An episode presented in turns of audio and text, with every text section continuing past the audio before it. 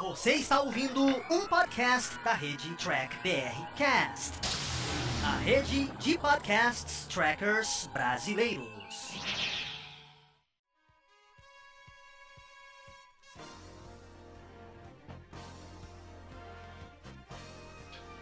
Olá, humanoides! Tudo bem com vocês? Aqui estamos começando mais uma versão em podcast aqui dos vídeos do Diário do Capitão.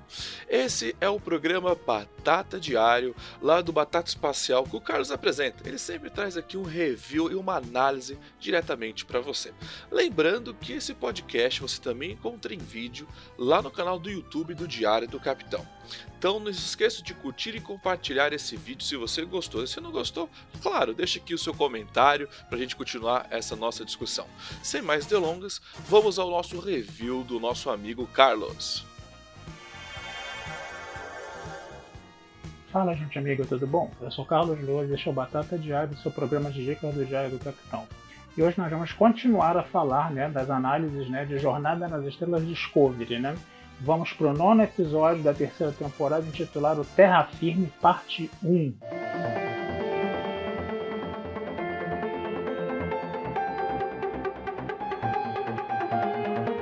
Gente, esse é um episódio que me trouxe sentimentos assim um pouco dúbios, né?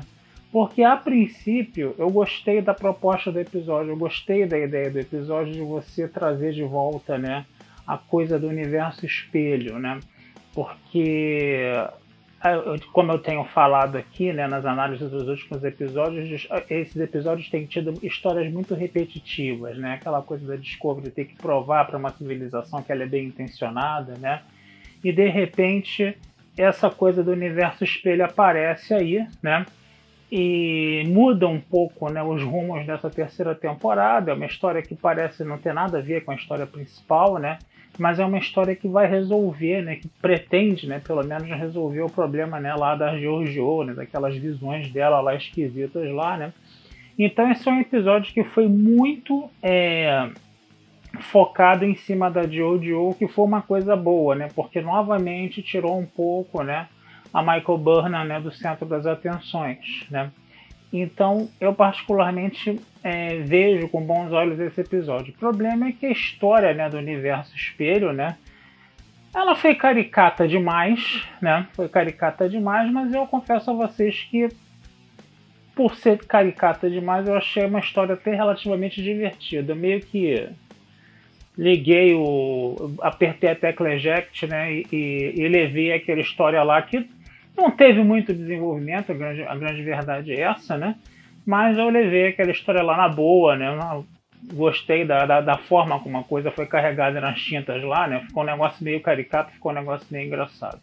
Mas vamos falar do início do episódio. O início do episódio falava, né? Dos problemas né, que a Jojo estava sofrendo, né? Tá lá o Dr. Kober conversando com o Kovic, né? Que é aquele personagem do David Cronenberg, né? O David Cronenberg falou né, de um soldado temporal que tinha morrido porque ele ficava viajando né, durante as guerras frias temporais lá para lá e para cá e as moléculas do corpo dele estavam acostumadas a viver na época original delas, aí o cara acabou morrendo. Isso ia acabar acontecendo com a Giorgio também, porque tinha um agravante também dela ter trocado de universo, coisa e tal, né? E aí ficou essa situação, né? Aí a gente passa logo, né, depois dessa conversa, a gente passa para Jojo sentada num refeitório, né? Ela tá muito mais é, insuportável né, do que o normal, né? Ela, o episódio começa com aqueles diálogos insuportáveis dela, né? Ela inclusive joga, né? Comida, né? Na, na, na tilha lá, né? E não acontece nada, né? Porque em Discovery você pode violar a hierarquia militar do jeito que quiser, então você pode fazer gato e sapato da primeira oficial se alguém, depois que a Jojo tivesse jogado comida né, na, na, roupa da Tilly, alguém né, do refeitório ainda pegasse um copo d'água e jogasse na cabeça da Tilly, também não ia acontecer nada. Né? Então é essa coisa irritante aí de Discovery de é, simplesmente jogar a hierarquia militar no lixo, né? que é uma coisa que a gente já conversou muito aqui, que é muito, vamos dizer assim, pontual em Jornada nas Estrelas, essa questão da hierarquia militar.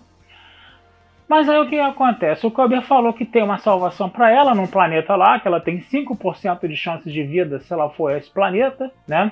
aí a questão é levada ao Almirante Vence, o Saru não quer levar a Jojo para o planeta porque tem os problemas lá da corrente esmeralda, o Vence fala, não, pode deixar que a gente toma conta da corrente esmeralda e vocês podem ir lá. Aí o Vence dá um, uma, uma dica lá pro Saru de escutar um pouco mais a tripulação, que não sei o que, blá, e foi por aí, né? E aí eles vão, né? A própria Michael Burnham vai falar, né, com a Jojo, que tá lá estressadíssima, né? Na academia lá da Discovery, dando socos, né? Com, com luvas de boxe lá. E ela tá tão estressada que ela parte para cima da, da Burna para dar umas porradas na Burna e a Burna não aceita, né? É, essa provocação, inclusive a Jojo dá um tapão na cara né, da Burna, né? Isso é uma coisa que a gente vai falar. A Burna foi novamente meio que esculhambada, esculachada nesse episódio, que eu sempre acho uma coisa boa, porque a gente não pode nem sempre levar um personagem a sério, né? E aí o que acontece? No final das contas, a Burna acaba convencendo a Giorgio de ir lá no tal planeta com elas. Aí quando ela chegou ao planeta, né? Aí acontece uma coisa que eu, que eu particularmente achei deprimente, né? Que foi o Saru, né? E a Tilly se despedirem né, da Giorgio, porque a Giorgio tem tá poucas chances de vida, então é como se eles estivessem vendo ela pela última vez, né? E depois da Jojo ficar episódios e episódios e episódios humilhando Saru e a Tilly, Saru e a Tilly vão lá, né? Falam com ela, a Tilly inclusive abraça né, a Jojo. Tudo bem, gente. A gente até entende, né, que o Saru e a Tilly estão fazendo o papel deles ali de bonzinhos da coisa, de não é, guardar rancor, né, da Jojo e desejar tudo de melhor para ela. Mas a coisa eu acho que foi um pouco humilhante, sabe? Foi um pouco humilhante demais, entendeu? Eu confesso a você que se eu fosse o Saru Yatira, eu teria mandado a Jojo para aquele lugar, cara. E falado assim, tomara que você nunca mais volte aqui, sua infeliz, entendeu? Mas deixa quieto, entendeu? É, é, faz parte, né? Faz parte do episódio, né? Faz parte da mensagem, né? De você ter os ideias da frota estelar, de você não guardar rancor. Mas não precisava ser tão humilhante assim, né? Mas tudo bem.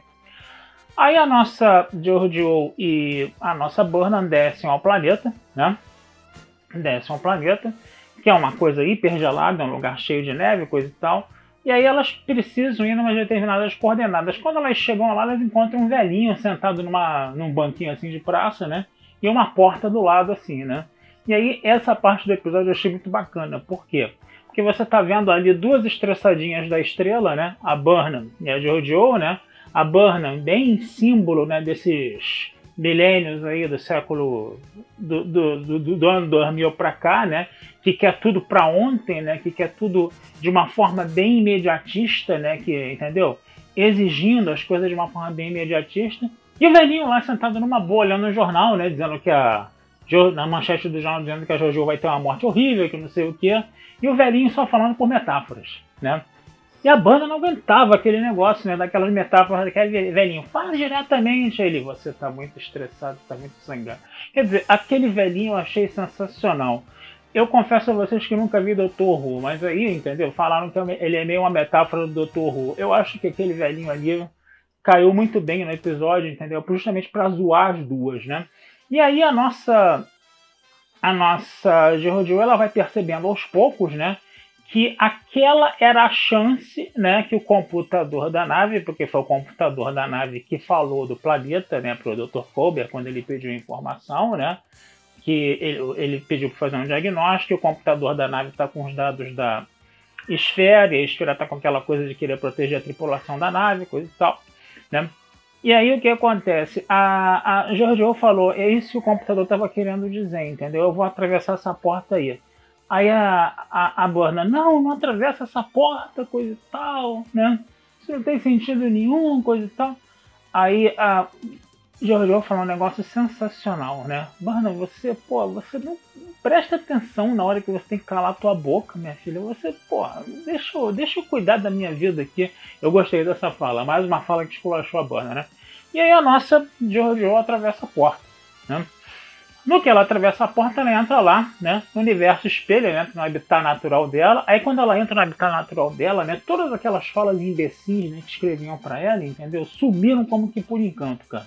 Isso eu achei muito bom, né? Porque ela não falou mais, entendeu? Aquelas aquelas coisas completamente pavorosas que a gente via, né? Nos outros episódios. Né? E aí o que acontece? A, a nossa Jojo percebe que ela atravessa, né? Que ela volta para o universo espelho do dia, né? Que a, a, a Burnham do universo espelho e o Lorca estavam tentando derrubar ela, né? E aí a nossa, a nossa Jojo ela vai, né, é, conversando ali, né, ela conversa com a Burnham, a Burnham do universo espelho completamente caricata, né? Aliás, é aquilo que eu falei, né? Uma carregação de tintas, né? Na maldade do universo espelho nesse episódio, né? Todos os personagens né, da, da série, né? Salvo raríssimas exceções, salvo a Imperatriz, né? Todo mundo com, com lápis no olho aqui embaixo para ficar com cara de ruim. A banda, inclusive, estava com lápis assim, né? Um negócio assim, completamente carregado nas tintas, né? A Burna estava meio, é, bem caricata mesmo, né? Eu, eu confesso a vocês que eu gostei de ver, entendeu? A Sonica Martin Green fazendo essa Burna meio loucona aí, né? Ficou um negócio diferente, né? Ficou aquela coisa irritante, né? Daquela Burna do nosso universo ali. Ficou bacana isso, né? E aí a, a Giorgio ela foi né, é, percebendo né, que as coisas estavam meio complicadas, inclusive que a Giorgio, uma coisa interessante da Giorgio é que ela virou, ficou vivendo tanto tempo no universo Prime, né, como a gente fala, né, que ela acabou ficando meio que chocada né, com as maldades do, do universo espelho, né, quando a Burna falava das maldades dela lá, quando a Burna era extremamente maligna, né, e, e aí a nossa Giorgio ficava chocada, a forma como os kelpianos eram tratadas também deixou né, a Giorgio chocada, né? E foi interessante a gente ver também que a Giorgio ela acaba né, é, pegando o Saru né, como criado dela de volta, era, era criado da Burna, né, no caso, né? E o Saru né, fala da coisa lá do Varahai, né, da, de cair os gangliozinhos do medo, coisa e tal, que era coisa de enlouquecer, né? E a gente já percebe que a Jojo está maquinando alguma coisa ali. Ela não está querendo que os kelpianos né, morram. Né? A gente sente isso, que ela não está querendo que os kelpianos morram depois do Varanai e do, dos gânglios de, de, medo lá cair, né? porque os kelpianos ficam violentos depois disso. Né? Então ela já está maquinando alguma parada aí. Espero que isso aconteça na segunda parte do episódio, né? Onde ela vai usar esses, é, é, esses kelpianos assim mais endemoniados, vamos dizer assim, né? Para fazer alguma coisa, né? Mas é interessante a gente perceber também né, que vai ter é, a cerimônia de uma nave, né? Esqueci o nome da nave agora, acho que é Keron, né? E aí o que, que acontece, né? Fizeram todo um teatro lá, entendeu? Para mostrar a história da Giorgio, coisa e tal. Foi uma parte bacana. Eu confesso a você que eu achei aquela parte muito bacana, aquelas coreografias lá, né? Da, da atriz lá representando a Giorgio, né? Do Stamets lá falando tudo em versos, né? Em inglês, obviamente, né? Você tem que ver o, episódio em som original para perceber que aquilo tudo é cantado, né? Pelo, pelo, pelo Stamets ali, né? No caso, né? A nossa Giorgio, né? Ela vai pro cerimonial, ela coloca uma coroa que deixa ela muito mais parecida com a Virgem Maria do que com a Imperatriz do Mal, né? E na hora que a Jojo vai fazer o discurso lá, o Stamets vai matar ela com uma faca. Mas ela, né, já sabendo que tá rolando uma traição, né, Assim que o Stamets faz menção de se aproximar, ela já, tchum, né, já dá uma facada no pescoço, na jugular dele, já mata ele, né? E fala que tem um traidor lá, né?